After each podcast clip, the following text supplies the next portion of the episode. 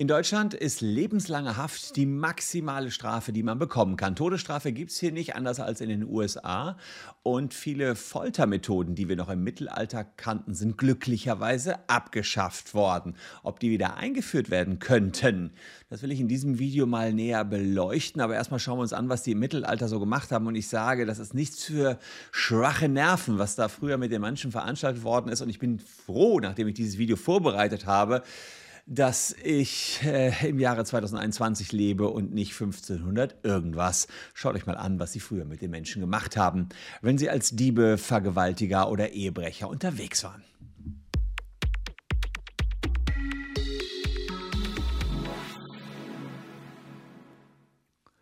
Hallo, ich bin Christian Solmecke, Rechtsanwalt und Partner der Kölner Medienrechtskanzlei Wildeborger und Solmecke und lasst gerne ein Abo da, wenn ihr Fans vom Recht seid und äh, natürlich auch von dieser Videoserie, die wir schon seit über zehn Jahren hier auf YouTube ausstrahlen. Die höchste Freiheitsstrafe in Deutschland ist die lebenslange Freiheitsstrafe. Nach 15 Jahren habt, man, habt ihr in der Regel, wenn nicht gerade diese besondere Schwere der Schuld festgestellt worden ist, eine, äh, ein Recht, das hat 1977 das Bundesverfassungsgericht gesagt, darauf checken zu lassen, ob die lebenslange Haft noch in Ordnung ist. Und eventuell kommt ihr früher frei, aber dann auf Bewährung, weil das Verfassungsgericht hat gesagt, naja, Menschen dürfen nicht nur wie Objekte weggesperrt werden. Also das ist sozusagen das Schlimmste, was hier passieren kann, ist aber schon schlimm genug. Ähm, wir als Staat bestimmen dann über euren Aufenthalt, über eure Wohnung, über eure Sozialkontakte, über eure Sexualität, über euren Beruf, eure Arbeit, eure Kleidung, euer Essen und eure Freizeitbeschäftigung. Das alles ist eben im Knast vorbestimmt. Ihr könnt nicht mehr frei sein. Ne? Ihr seid also wirklich eingesperrt.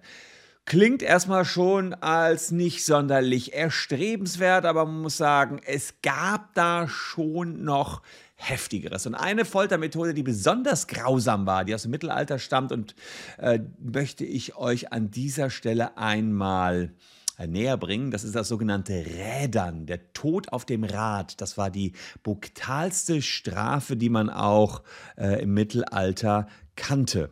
Und äh, die Redewendung, ich fühle mich wie gerädert, kennt ihr vielleicht noch, da seid ihr so ermattet, ein bisschen so abgeschlagen, durchzechte Nacht, boah, was fühle ich mich gerädert.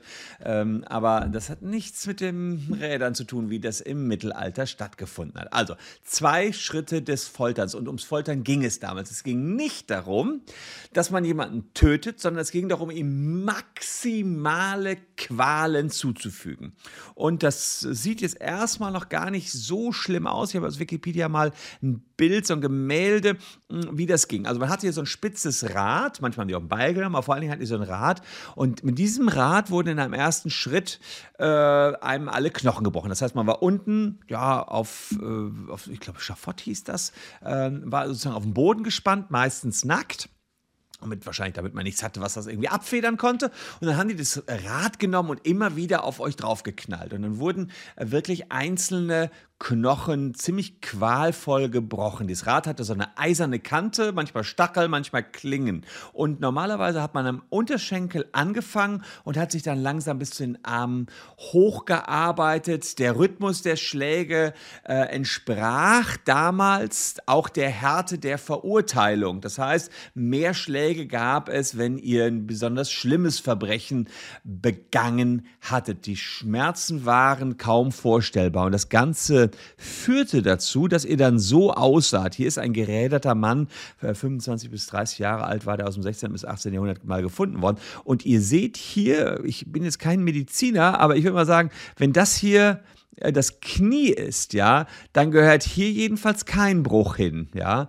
Und wenn, wenn äh, hier nach das Knie hier unten die, die Füße kommen, dann gehört hier auch irgendwie kein Bruch hin. Also, und hier direkt unter diesem Knie gehört hier auch kein Bruch hin. Und wenn das hier die Handgelenke sind, dann gehört hier kein Bruch hin. Also, boah, das kann man sich schon vorstellen, dass das nicht so nett war. Aber ja, es muss tierisch wehgetan haben. Und wenn man so ein Spezialist im Foltern war, dann hat man eben zugesehen, dass derjenige dann auch nicht gestorben ist. Der sollte ja möglichst viele Schmerzen erleiden und sollte auf keinen Fall sterben. Und dann kam der zweite Schritt. Und der zweite Schritt, den kann ich euch hier anhand eines Bildes äh, aus, aus der Tübinger Stiftskirche zeigen. Dann wurdet ihr aufs nächste Rad gespannt, weil ihr so biegsam wart.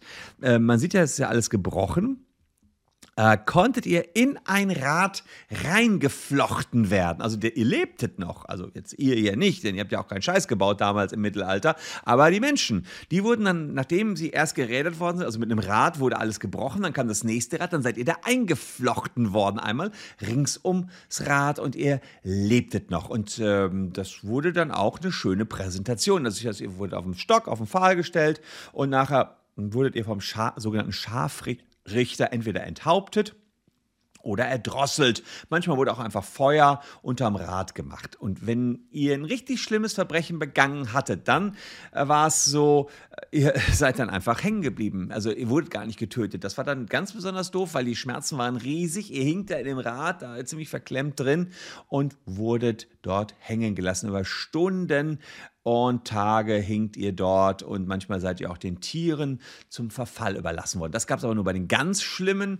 Taten, denn da kam dann noch so eine sakrale Wirkung hinzu. Nach damaligem Glauben stand die unterbliebene Bestattung einer Auferstehung entgegen. Das heißt, wenn die Tiere euch aufgefuttert hatten, dann seid ihr nicht bestattet worden und ihr kamt dann nicht in den Himmel und deswegen wirkte die Strafe auch noch über den Tod hinaus. Die Seele des Geräderten wurde äh, also die Auferstehung und der ewige Friede verwehrt. Ja, das war also dann für die Verbrecher dann das Allerschlimmste, macht es alles noch viel, viel schrecklicher. Wenn es aber so war, dass das Rad vom Pfosten runtergefallen ist oder ihr seid abgefallen oder irgendein Teil ist abgebrochen, hat man sofort gedacht, das ist jetzt ein Zeichen Gottes und äh, weil das ein Zeichen Gottes ist, dann ähm, äh, haben wir ihn sofort abgenommen und sofort darunter geholt. Jetzt könnte man denken, ja gut, Mittelalter, 1500, was weiß ich, aber das ging ganz schön lange so. Bis 1841, da war das letzte Mal, dass jemand ähm, hingerichtet wurde durch das Rädern in Preußen. Also allzu weit ist das jetzt von uns nicht mehr entfernt, dass man hier äh, gerädert werden konnte. Und äh, durchgeführt wurde die Räderung von sogenannten Folterknechten oder Scharfrichtern. Und der bekannteste war Franz Schmidt aus Nürnberg. Franz Schmidt aus Nürnberg, ich gucke mal, ob ich den hier äh, euch zeigen kann. Äh, ja, da gibt es sogar einen Menschen, der hier, äh, wo gibt es ein Bild bei Wikipedia, der war also ein Henker. Ja, und den gibt es natürlich auch wieder nur gezeichnet, 1555 ungefähr in Hof geboren und 1634 in Nürnberg äh, begraben. Meister Franz war so der berühmteste und äh, der hat also die Leute auf alle möglichen Arten und Weisen ähm, gekillt und das ist eine Zeichnung, die stammt noch aus Gerichtsunterlagen, also eine verlässliche Darstellung. Da äh, ist es ja noch relativ harmlos. Er köpft dort jemanden. Und das Köpfen, das hat der Franz Schmidt ziemlich geübt. Ja? Also der hatte die Leute die Zunge rausgeschnitten, sie ertränkt, erdrosselt und eben auch die schlimme Foltermethode gerädert. Und fast 400 Menschen sind unter seiner Hand gestorben, hat er selber gesagt. Er hat sie verhöhnt, gefoltert und verstümmelt. Aber Henker hatten damals ein ganz großes Ansehen in der Bevölkerung äh, im Mittelalter und auch in der frühen Neuzeit, denn es gab nur relativ wenig Schutz vor Räubern, Mördern und Vergewaltigern. Und deswegen war die Richtstätte, an dem jemand gerichtet worden ist, der Ort, an dem Gewalt und andere Gefahren für alle sichtbar begegnet worden ist. Man hat gesehen, da tut jemand was und der Henker, der tut was, der, der köpft die Leute da, er rädert sich und ähm, er hat eben diejenigen bestraft, die angeblich mit dem Teufel im Bunde standen. Und der Franz, der hat im Hinterhof seines Hauses trainiert und interessant ist, wie trainiert man im Jahr 1500, was weiß ich, 80 äh, das Enthaupten? Man nimmt Rhabarberstängel, die sind nämlich offenbar in der Konsistenz sehr ähnlich wie der menschliche Nacken und äh, danach hat er auch noch streunende Hunde genommen. Es braucht nämlich viel Übung, um mit einem Schlag einen Menschen direkt enthaupten zu können. Ganz offenbar, ich habe es zum Glück noch nie prüfen müssen, aber er hatte dabei Talent, lernte schnell und hat auch gelernt, wie man foltern konnte, ohne jemand lebensgefährlich zu verletzen. Denn es ging ja gerade darum, dass die Menschen besonders lange gelitten haben. Das war hier wichtig. Und in der Zeit ohne Social Media, ohne Instagram, TikTok, YouTube und ohne Fernsehen war das, ja, sagen wir mal, die Haupt... Attraktion, die es damals gab. Da war ein ganzer Jahrmarktstrubel, wenn wieder eine Hinrichtung war. Die wurde öffentlich vollzogen, lockte einfach viel Publikum an und es war ein gewaltiges, alles durchdringendes Erlebnis, muss man sicherlich sagen, kann ich mir auch vorstellen, wenn da vorne jetzt jemand gerade getötet wird, dass dann alle wie gebannt dahinschauen und es ging ja jetzt nicht nur um irgendwelchen perversen Voyeurismus, sondern es ging tatsächlich den Menschen über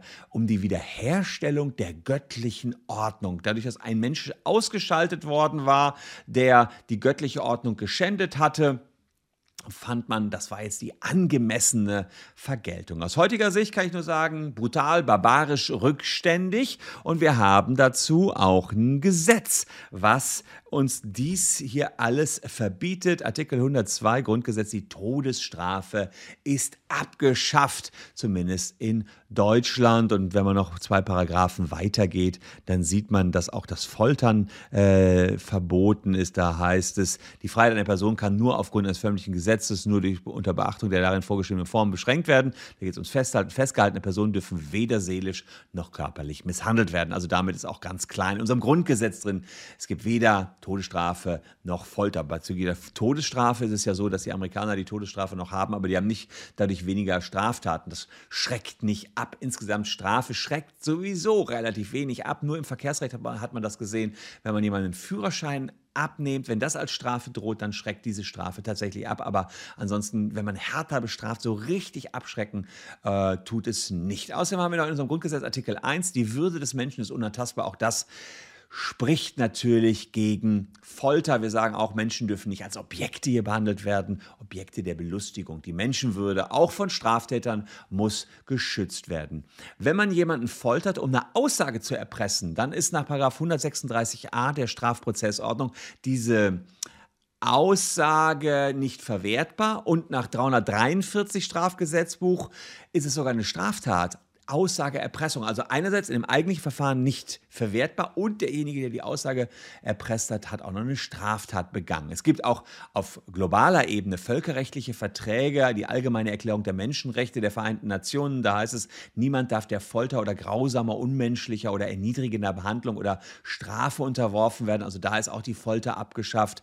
Es gibt also eine globale Übereinkunft der Menschen, dass man sagt, so erniedrigende Behandlungen, wie es sie früher gab, darf es nie wieder geben. Und die Europäische Menschenrechtskonvention, die kann von allen Bürgern aus den 47 äh, Staaten des Europarats direkt beim Europäischen Gerichtshof für Menschenrechte eingeklagt werden. Das heißt also, das Rädern, so wie ihr es hier gesehen habt, ist Teil unserer Geschichte, aber da soll es bitte auch bleiben in der Vergangenheit und die Wiedereinführung ist heutzutage wirklich ausgeschlossen. Wir sind durch Verfassungen, internationale Verträge, völkerrechtliche Verträge so gut aufgestellt, dass wir sagen, nie wieder rädern. Und ich fühle mich jetzt durch dieses Video wirklich auch so ein bisschen gerädert. Macht mal Feierabend, wenn ihr noch nicht so ganz gerädert seid, dann könnt ihr doch diese beiden Videos genießen. Denn von mir gibt es ein frisches neues Video. Erst morgen wieder, so lange müsst ihr dranbleiben. Und die beiden hier, die könnten es doch sein, die euch noch ein bisschen am Ball halten. Ich würde mich freuen, wenn ihr noch dabei bleibt. Wir sehen uns morgen. Tschüss und bis dahin.